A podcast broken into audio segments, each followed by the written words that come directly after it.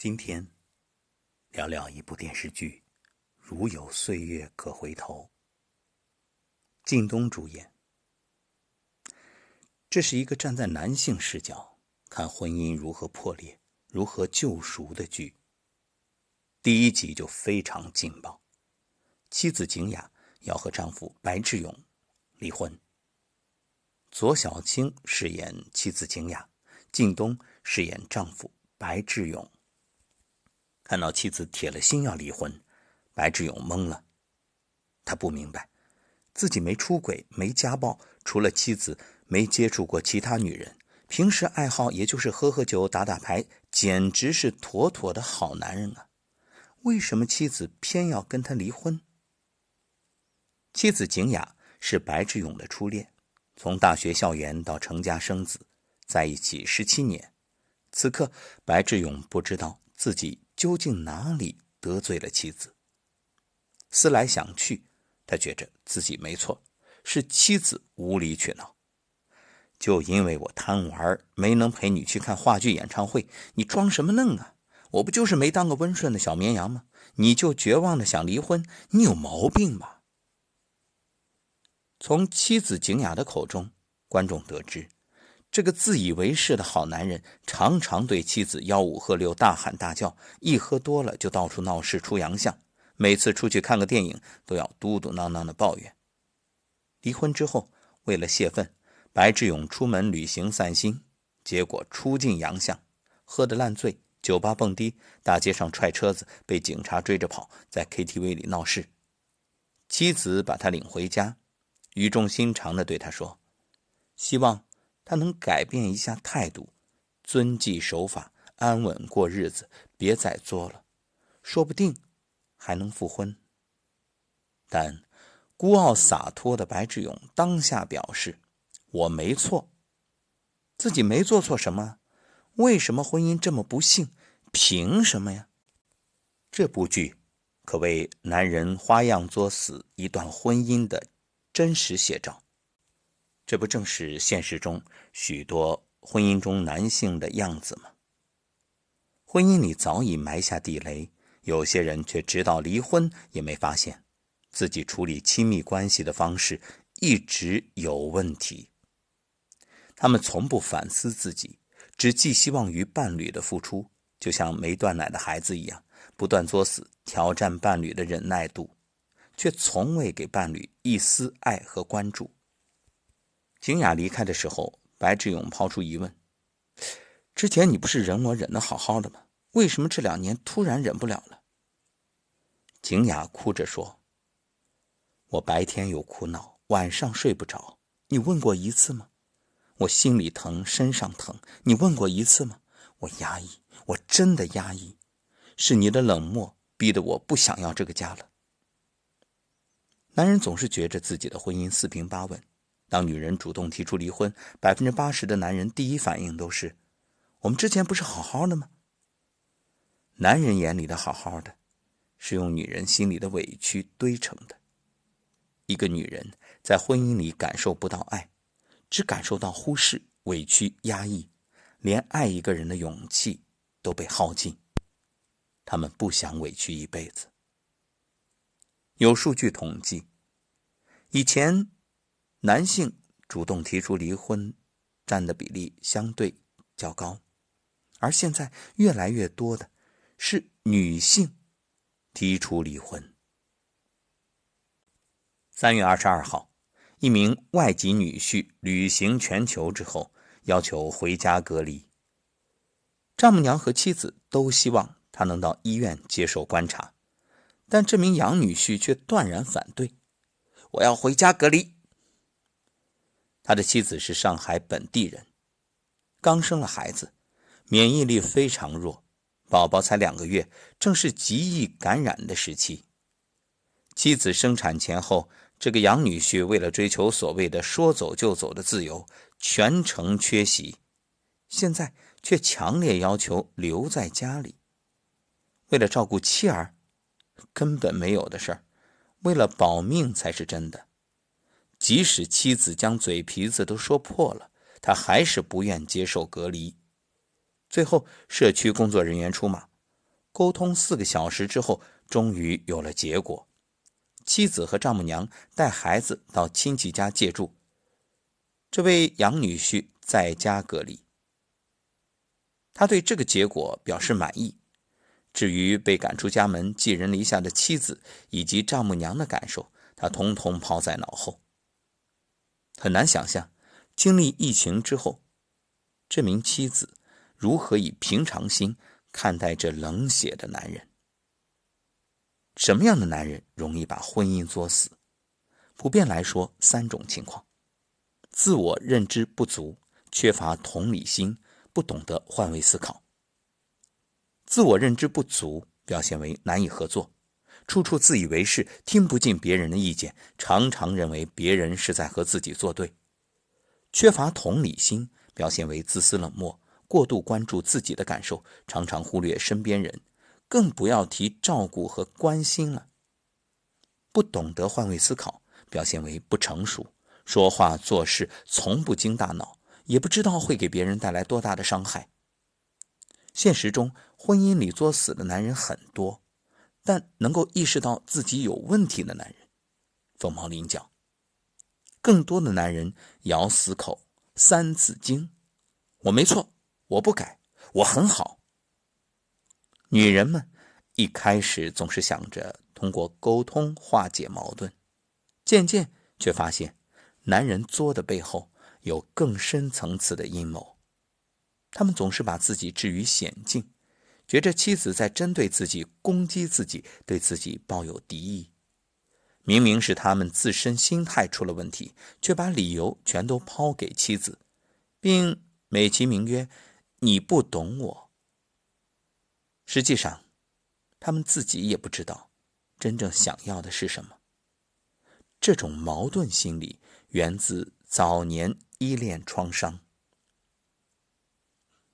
根据心理学的分析，男性早年与父母的相处过程，如果依恋方式出了问题，就会害怕与妻子的关系太过亲密；关系太好，就会杯弓蛇影，回想起早年遭受的创伤；关系太差，又害怕对方抛弃自己，于是不断索取对方的关注。明明可以好好的经营关系，却偏偏要推开妻子。而当妻子真的离开，又把他拉过来质问他为什么要伤害自己，缺乏安全感，爱恨交织，高度焦虑，亲密恐惧。他们将自己所有情绪因素幻化成一把尖锐的矛，矛头直指妻子。既然怎么和你相处都不对，那，就是你的错。男人的作有两种。一种清楚自己正在犯错，但无法控制，情绪上头，就好像发了疯一样。情绪消除之后，又感到后悔，但下一次依然重蹈覆辙。另一种不清楚自己正在犯错，没有自制力，无论妻子怎么说，都不愿改变自己的做法，故意将自己消化不了的情绪恶意转嫁给妻子。大多数第一类男人从小就目睹这样的夫妻模式：老婆孩子热炕头，三天吵架两天打。长大之后呢，对于婚姻又依恋又抗拒，表面上是在发脾气，但潜意识里自己也不知道情绪的来源究竟是什么，是原生家庭的遗留创伤吗？是压抑负面情绪的发泄吗？还是发泄对妻子不满的契机。这时，作为妻子，提醒非常重要。如果对方有自知，出发点也并非恶意，接收到妻子的提醒，就会花时间自我反省，下一次沟通的时候改变态度，或者诚恳道歉。而大多数第二类男人，早年有一个无法超越的强势母亲，全权掌控他的一切。导致他渴望追求幸福，却又深知自己缺乏爱的能力。结婚以后，只能把所有希望放在妻子身上，或者铁了心将所有痛苦转嫁给妻子。他们的潜意识是：我无法得到爱，幸福会和我擦肩而过，我做什么都没用。意识到的想法却是：都是因为妻子不对，我才这么不幸福，全都是这泼妇的错。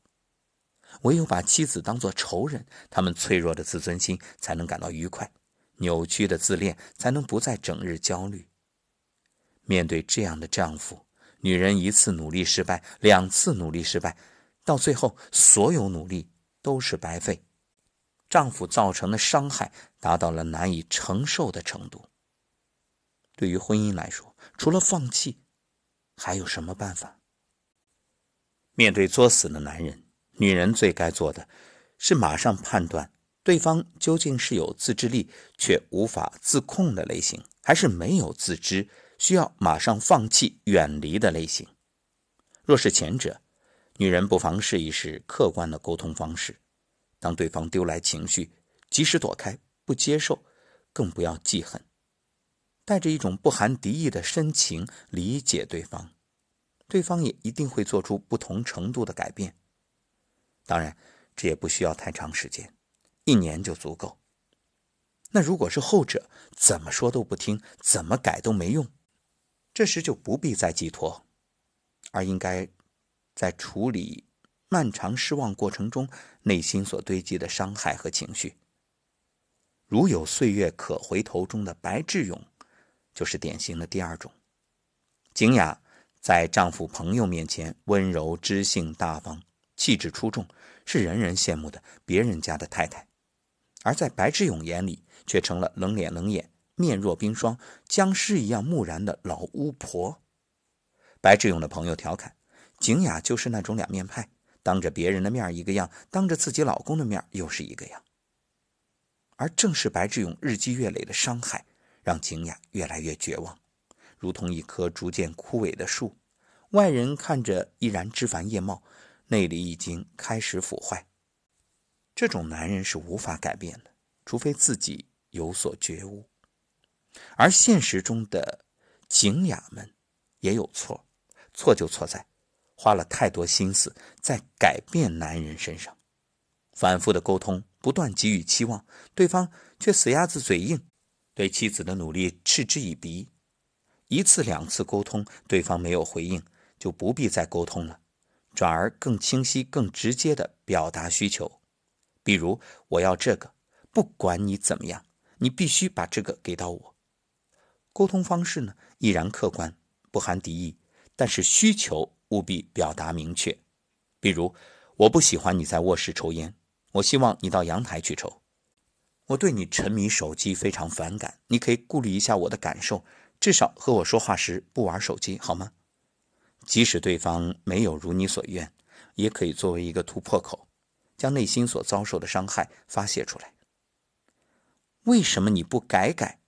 这样的一个执念变成，给我这个，你就可以不改，卸下心理包袱的同时，也不至于加深夫妻的矛盾。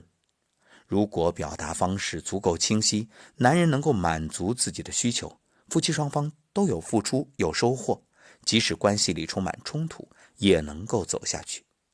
纵然男人不能满足自己的需求，打开天窗说亮话，也能让女人把内心积压的情绪发泄出来，减少伤害。即使离婚，也保有爱的能力。在婚姻里，努力沟通很重要，及时止损很重要。而最重要的，则是认清现状。一段婚姻，无论幸与不幸，只要能够从中得到成长、有所收获，都不算是坏事。放下执念，活在当下，对一个女人而言，没有什么比取悦自己更重要的事儿了。这是芒来小姐写的一篇文章，发表在诗刊里，今天分享给各位，作为声音疗愈。而此刻，我忽然想到，被观察者取决于观察者这个理论。其实这里，男女双方、夫妻双方彼此都有责任。当然，我们不是要去追究责任，那没有意义，而是要借助这件事儿，借助这种冲突或者彼此的不理解，相互调整与修正。毕竟，一段关系最重要的就是从中能够感受到什么，觉察到什么，提升什么，然后让自己变得更好。毕竟，相爱的目的不是彼此伤害，而是共同成长。